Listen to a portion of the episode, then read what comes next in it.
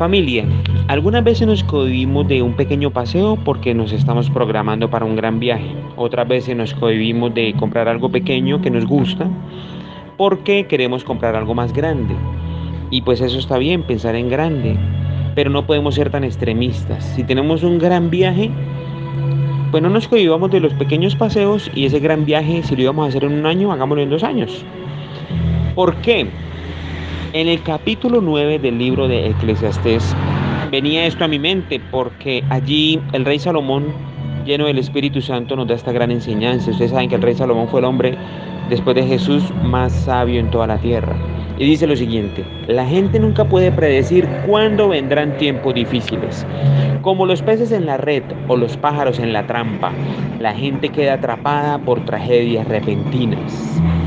Yo sé que muchos cuando oímos estas palabras no decimos amén porque decimos, uy, pero ¿qué pasó acá? Nos está hablando de tragedia. Pero esto es una realidad que nos habla la Biblia, familia. Que muchas veces tenemos planes y proyectos, pero pueden venir situaciones que no nos dejan cumplir estos proyectos o estos planes.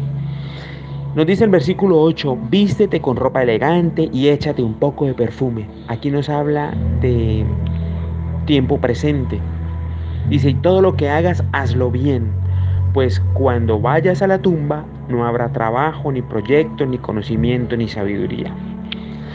Por eso familia, como les digo, no nos cohibamos de los pequeños compartir, de las pequeñas cosas que nos agradan, por pensar siempre en lo más grande.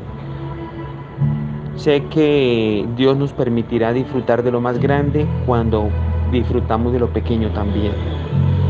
Muchas bendiciones familia. Que tengan un feliz día.